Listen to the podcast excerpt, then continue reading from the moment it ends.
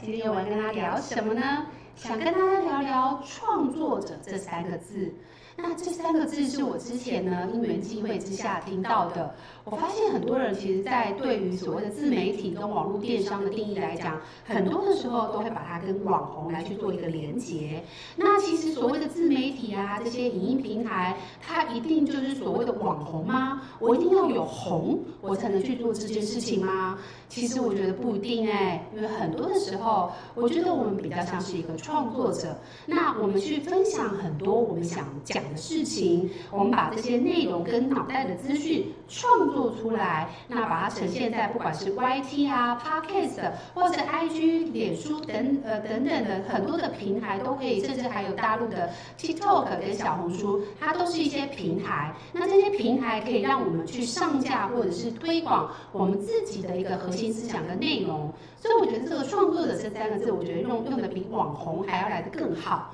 那什么叫做创作者呢？那那我要怎么成为一个创作者？我们刚才也跟大家讲说，其实你呃，我们在教学的过程当中，有还蛮常遇到学生在学习完以后，他可能很有热情，有很多很多的心得想跟大家分享。他也有可能想要脱离现在这个工作，想要去做一些所谓的创业也好，或者一些呃相关的内容也好，他们就想说，那我要不要成为一个网红，或者我要不要来做些什么斜杠？那这时候我觉得大家可以把先把自己定位先放在所谓的创作者这个地方。那你要成为要怎么样去成为一个创作者呢？我们在成为一个创作者的时候，有三大的核心重点，我希望大家可以好好的记录下来。那我们今天就要跟大家分享，你要怎么样去设定跟去作为一个优秀的一个创作者，去分享你的相关概念。那今天这个主题，虽然我们叫芳疗师营业中的系列，但它其实不是只有针对芳疗师而已。我认为你成为一个品牌商，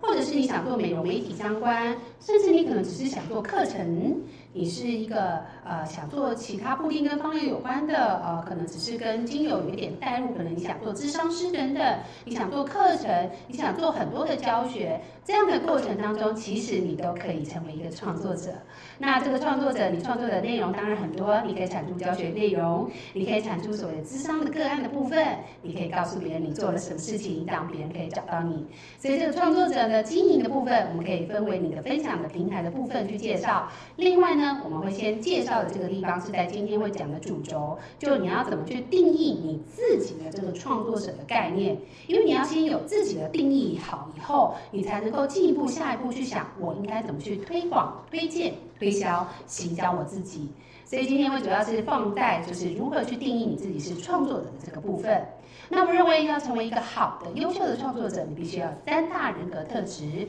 第一个，你就要先设定好你的人设的部分。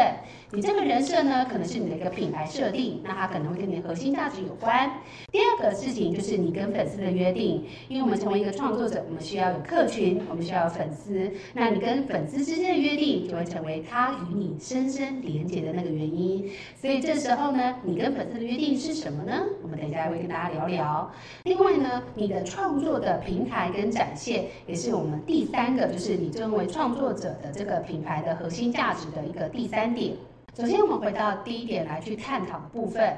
第一点就是所谓的人设的部分，这个人设可能跟你品牌的核心价值，还有你的品牌设定有关。什么叫做核心价值？比如说，如果我们今天要做芳疗好了，那我们的核心价值是什么？我们想要做的那一段到底是什么？比如说，你可能是最终端，你就希望是有个人购买你的产品，或者是你想销售你的疗程，或者是你的教育的一个课程系列。呃，那这个就是你所谓的核心价值。那这核心价值你要先想清楚，你想要的目的是在分享这件事情，还是你想传达什么样的中心思想理念？这就是你的核心价值的部分。另外呢，就是所谓的人设啦。我相信大家在很多自媒体相关的一些影音平台都会告诉你所谓的人设。那我们在前阵子最常听到就是所谓的人设翻车啊等等的。那我们也可以从这些翻车的案例里面发现，原来一个人的人设跟你这个身为一个创作者所展现出来这件事情真的是很重要哎，因为我们每个人都想把我自己最好的一面呈现给大家，我们怎么可能会让别人发现我其实都穿得很邋遢，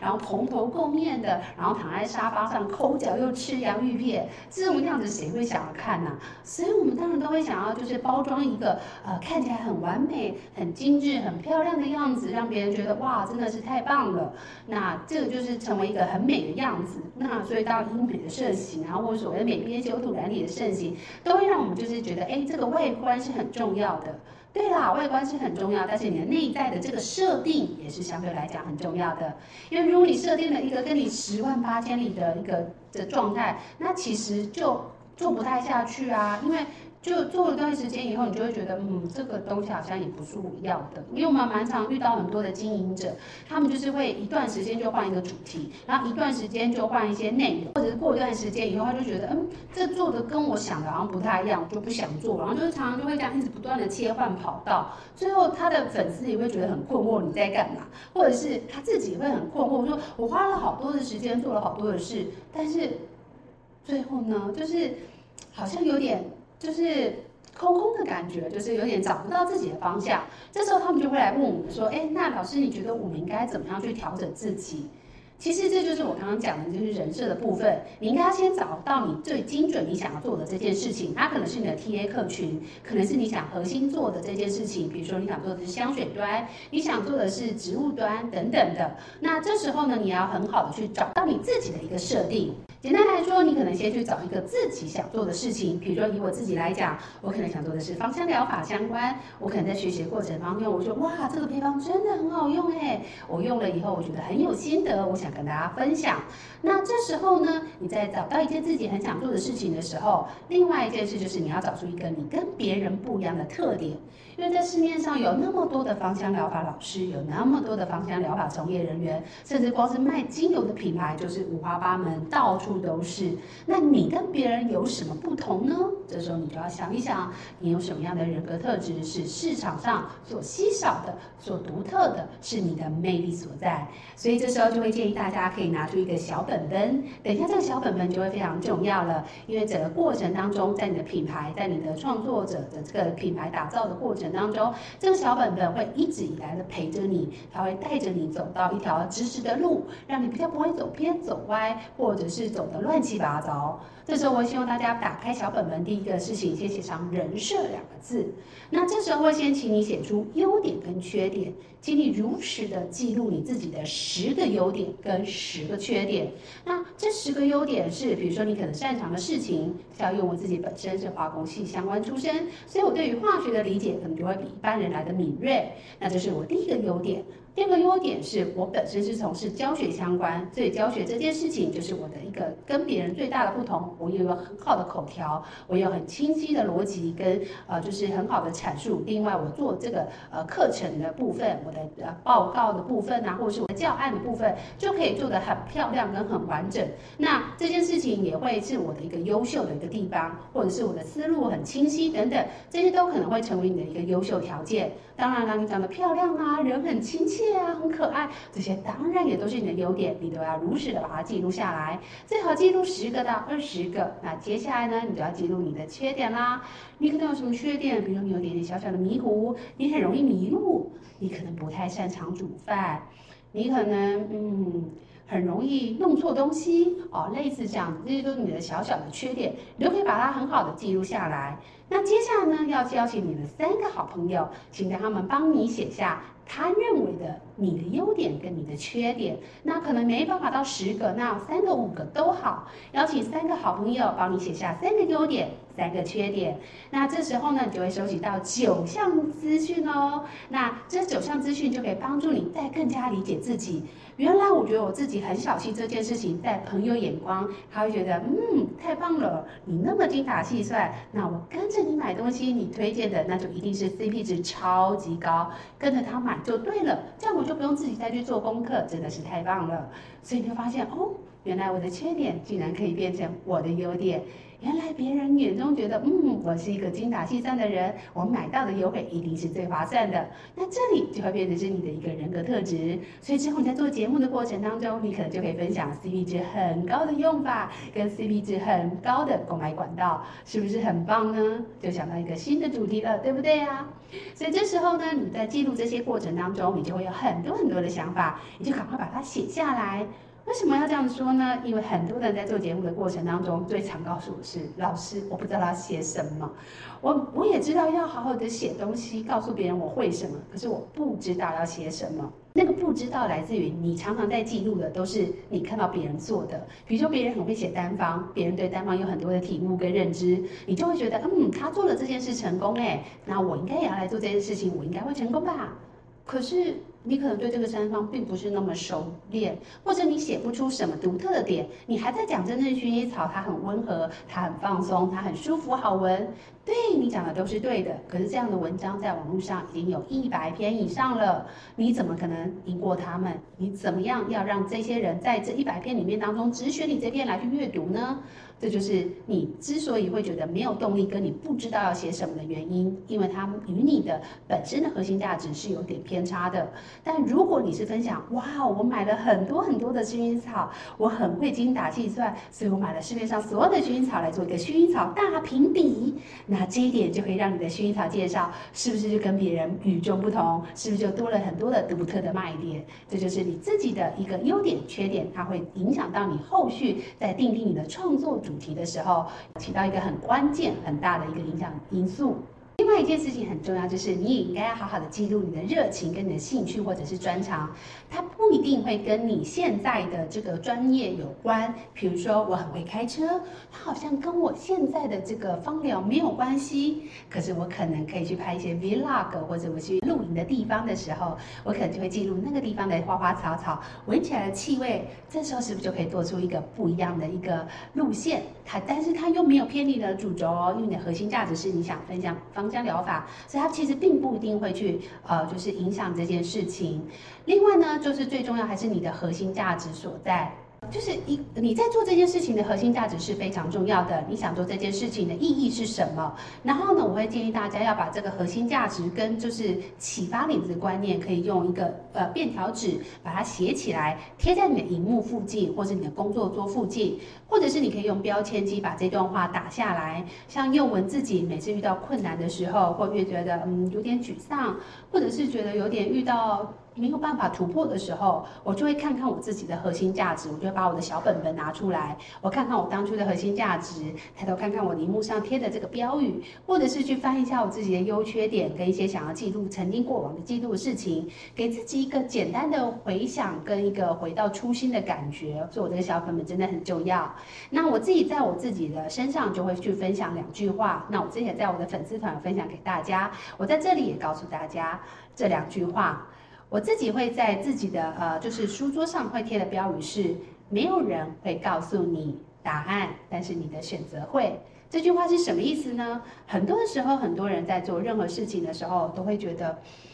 我不知道这会不会成功哎。但是你做这件事情一定要成功，你才要做吗？还是其实，在分享的过程当中，它能带给你的快乐，其实也是一种收获。所以很多的时候，很多人在做一些选择的时候，就像我们在录制节目，我们也会做了很多很多的尝试。那这个尝试可能有成功，可能会有失败，一样要你做了才会知道。我可能录了这时候用这个软体录，真的很丑，那也是做了以后我才知道这个东西是不行的。那但是接下来我们就会知道，哦，我可以怎么去调整它，我可以怎么样去改变它。比如说我在讲话上一定也会有一些缺陷，可能会有很多的语助词，可能有些语义上的形容会有点重复，这些都是我们要做了以后才会发现自己的弱点或者是缺点。所以没有人会告诉你答案，只有你的选择。你做了以后，你会得到答案，你才知道这是对还是错。那一定要很有能力才能开始吗？不一定的。所以这是我自己认为的第二句话。不一定要很有能力才能开始，只要开始就很有能力。这是什么意思呢？因为很多的人就会看，哇，网络上他好会编写文章哦，他好会穿搭，他好会录影片，他好会剪辑，好会拍。这时候你就会觉得，嗯，我剪下来那真烂烂的，我做的这个真的是烂烂的。对，我们前面几集也真的是惨不忍睹，很多很多的不行。可是后来我就转念一想，没有错的。我如果要跟那些大型的 YouTuber，他们是请了很厉害的专业的剪辑或者是什么样的化妆师来去梳化，我可能没办法做到。但是难道这样子我也要停下我分享的这个脚步吗？我认为我的内容是很棒的。我认为这些内容都是我真实、真身、心分享的一个核核心价值，跟我真实的一个感受。所以我觉得我的分享是有价值的。虽然我呈现的画面不一定是最棒的，虽然我没有很优秀的、很厉害的团队，但我正在努力当中，我正在努力的去做。所以我一定要做到一百分才能开始吗？其实不是的，只要你有开始，你就是很有能力的人了。所以很多人都还是停在键盘上面，很多人在一年前就已经参与过我的讲座，就是要来谈所谓的创作啊、创业啊、经营啊、斜杠。可是真正开始的人真的是少之又少。所以听到这里的朋友，如果你已经有曾经有过斜杠的梦想，别担心，赶快跟我们联络，赶快跟我们讨论，我们都可以跟你有一些分享的一些内容。当然啦，你可能会很想看看我们，或看看别人在做什么。我们以后也当然会有一个规划，但是用我自己的一个小小的私心，我很想到各个地方的县市去见见各位所谓的朋友啊、粉丝啊或网友，就是我想看看大家在做什么，大家想知道什么。大家对我们的感觉是什么？有点像是期中考吧，就是我们想知道说，哎，我们做了这么久，你们是怎么想的？那我不知道大家会不会想跟我们分享，还是你有很优秀的场地可以跟我们分享？也欢迎在底下留言告诉我们，就是你想看到我们的话，你想跟我们说什么？那如果不想看到我，就不要讲了，赶快关掉这个频道。但如果你觉得，哎，我讲的好像对你有点启发，你想跟我当面聊聊的话，那也可以留下你的现世，或者是你很推荐的，啊、呃，在当地很棒的一个咖啡厅，因为我们希望是一个很轻松的节奏，可能简单跟跟大家分享，然后分享我们现在手上拿到的精油，然后大家可以很轻松的喝喝咖啡、聊聊天，然后闻闻精油，就说出自己的感受。那这个过程我一直都觉得很重要，因为这个团队跟交流的感觉，它会让你获得更多新的启发，并且让你不要一直执着在自己喜欢的事情。比如说，因为我们自己很喜欢化学，我拼了命的分享化学，我讲的天花乱坠，很多人都压着听呢，根本听不懂的话，就无法引起共鸣啊。所以，我们还是要了解一下别人哦。原来他闻真正薰草是这样的意思，那么他可能会给你不一样的想法。那这样的人也有可能以后会成为你的个案，或者是你的个案也有相对的人格特质。所以这时候你之后再处理起个案，或者是你分享起来，你的内容就会相对来讲丰富很多，因为你从别人的身上吸取更多的个案经验，那个也会内化成为你的一个小个案哦。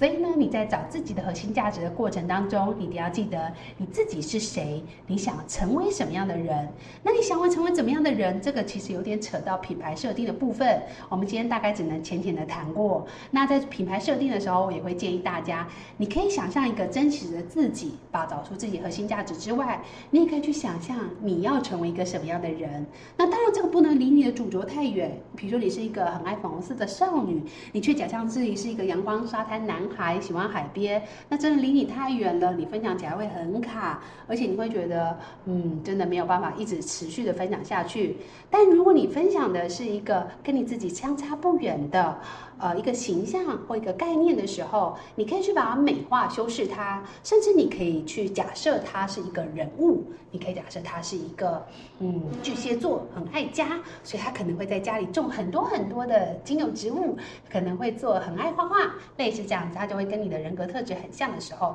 你这样子就可以去设定一个，那一样的就是在你在创作的过程当中，你在分享的过程当中，你就可以回头一直去审视你现在做的跟原本的那个核心意义有没有一。样比如说，你就是超讨厌猫猫狗狗，你却要分享宠物议题，那这就跟你原本的定义其实是不太一样的。又或者是我自己好了，我自己并没有办法很好的去画画，因为我很喜欢，我也学了很多，可是我也知道我自己是做不了那么专业的。所以我就会变成是一个，我可能如果分享精油绘画相关的植物绘画的时候，我可能就没有办法分享的那么好，因为那并不是我真实很擅长的事情。但是我就可以把它穿插变成一个很有趣的小单元，就画得很好笑，你们就觉得哇，怎么那么好笑啊？这样子，他就会跟你的粉丝有点拉近距离。但是呢，这个形象又不会离你本来的那个东西，就是你不要假装你很会，也不要去做你根本就不会的事情，你还是在做你自己。但是你可以做你很擅长的，也可以做你不擅长的，它都有不一样的火花出现哦。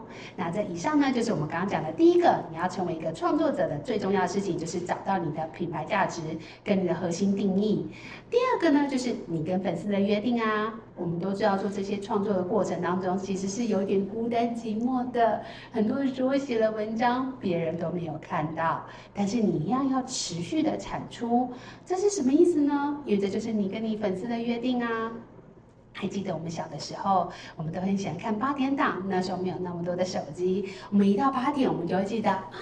这台要播什么好看的，然后我们就会在那个时间点，可能七点五十的时候就会好期待哦，就会排开很多的事情，再提前安排，然后赶快在那个时间点唱主题曲的时候，赶快跑到客厅沙发，打开电视，然后找很多的人，就是家里的兄弟姐妹一起来看电视，之后享受那种快乐的时光。所以我就被圈粉了嘛？为什么？因为他跟我约定好了，他每天八点就会播这个节目。我每天八点都知道我跟他有约哦。那这时候呢，你在做创作的过程当中，你的粉丝也是慢慢慢慢的养成。如果一开始你写了一篇文章，他可能觉得很棒，他没有还没帮你按赞，但他可能会留到心底哦。你原来你有做脉轮相关啊，原来你有分享过灵魂的主题啊。那下次呢，你在持续的产出的时候，他可能就会在。持续的看到你，当他遇到问题的时候，他就会想到，哎，上次我看宥雯好像有分享灵魂呢，我最近也遇到灵魂相关的议题，我想去找宥雯聊聊。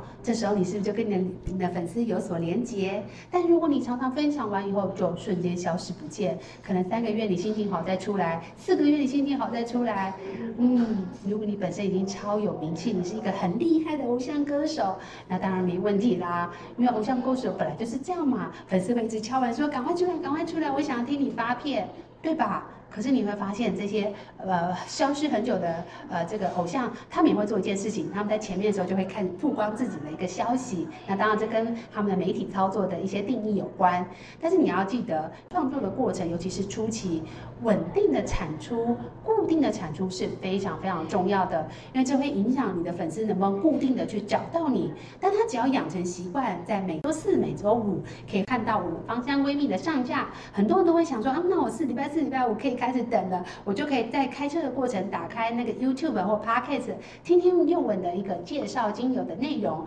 他就已经养成习惯了，所以他每到这个时间点，他就会想起来这件事，所以你也不用再花大钱去打广告，因为他每到一个段时间，他就会想去看看你。这就是为什么小孩的那些部落格会那么容易受欢迎，因为每天小孩都有好多新鲜的事情，我们好像看别人的小孩就在看自己的小孩一样，所以我们就看到，嗯，他有没有遇到考试？他最近有没有感冒？他最近有没有。什么事情，我们就会把这件事情慢慢慢慢的连接在一起。虽然我们是隔着一个空间，隔着屏幕，隔着手机，可是我们是彼此之间的感情是有所连接的。那这样的话，粉丝就会慢慢从你的小粉丝变成大粉丝，甚至变成你的大铁粉。那这时候你就成功的圈粉喽。在这个所谓的文案写作或这些规划，它可能牵扯到很多的面向，我们有机会也会再跟大家在线下的地方实体来去做分享。所以，如果你真的有很棒的场地的话，也欢迎你来跟我们去做分享。那最后呢，成为一个就是优秀的创作者的时候，你的这个呈现方式也很重要。所以呢，什么叫呈现方式？就是你的平台啦，或者你想呈现的样子。比如说，像像宥雯自己就不太会经营 IG，所以我一开始的确没有放太多的心力去经营 IG，因为我不太会拍那些美美的照片，我也不会那么一直修图，或者是放很多可爱的一些文字啊，或者互动。但是我一开始既然不太会，那这个经营对我来讲就是很辛苦的，所以哦，比如说，如果你真的不是很擅长一直跟人家聊天，你可能就不是很适合录 podcast，你可能就要想想你比较适合产出内容的一个方法。那没有绝对，那像宥雯自己就比较喜欢长篇大论，所以我就会很爱写那种长篇大论的文章。所以我一开始的主力经营就会放在 FB 的部分。那当然在经营的过程当中，我们就会慢慢的跟很多人分享跟交流，我就看哦，原来他是这样经营的。哦，原来他是这样日常生活当中去做这个 IG 的部分，那我就会慢慢的去调整我的步伐。那可能也许过了一段时间，你就发现，哎，我的 IG 好像也蛮认真在经营的，那他可能就会有不一样的呈现方式。所以你也不用因为别人都用录呃影音，或者是都录 Podcast，或者都都怎么样，你就觉得，哎，那我是不是只能做这件事情？回到我们一开始核心定义，你还是要做你擅长的事情，然后在这个过程当中去学习别人在做什么，然后慢慢去尝试，尝试到一个属于你自己最舒服、最最好的一个状态的时候，你就会发现你呈现出来的作品是你很舒服，你的观众朋友或你的粉丝朋友也很舒服。因为如果你在这个制作的过程当中，你的焦虑、你的不安跟你的不确定，其实都会在你的作品上面很明显的被传达出来。所以你讲话的过程当中，可能就会感受到你的那种不是很流畅的一个感觉，那你的听众朋友或观众朋友，他们自然而然就会感受到，他们就很难会被你圈粉。那你会做得很辛苦，别人会看得很辛苦，所以你也要慢慢去找到一个属于自己适合的这个节奏跟步调，来去经营你的这个所谓的创作者平台。那以上就是宥雯今天简单的跟大家分享。如果你对于自己有想要经营斜杠，或者你已经是美容店家、呃美发，或者是一些做美甲或美睫等等的，你想要试试再看看不一样的经营，或者是拓展自己的业务，或者是想再去做一些推广，比如说把它跟原本我们做美甲美睫，好像跟保养没有什么关系，好像跟精油没有什么关系。可是我的客群有这样的需要，我在按摩的时候，我的客人他们可能很多的压力，他们小孩可能遇到一些学习状况，听别人说好像用芳疗不错。我想要经营这一段的时候，你就可以像这样子去做一个不一样的展现跟经营。当然，你在各个过程当中有任何问题，也都欢迎来找我们，因为真的好多的店家，他们遇到的客人问题就会来私信我们，看能不能买产品啊，还是要去怎么介绍啊，或者是希望我们去帮他的客人来上课，这些都是可以的。所以，如果有各大机关、学校、企业，或者是一些美容店家希望我们去帮他们开课程，我们都可以规划，也正在努力的去做，也真的有去做这样的一个演讲跟讲座或者是课程。所以如果有兴趣的话，也都欢迎到我们的芳香闺蜜粉丝团联络我们，就是我们大家可以来看一下有怎么样去激出更多新鲜的火花。那当然啦，我们回到最后一个工商时间，请大家一定要记得按赞、订阅、分享、开启小铃铛，你就可以收到我们芳香闺蜜最新的知识内容。那我是叶文，希望你喜欢我们今天的分享，我们下次再见喽，拜拜。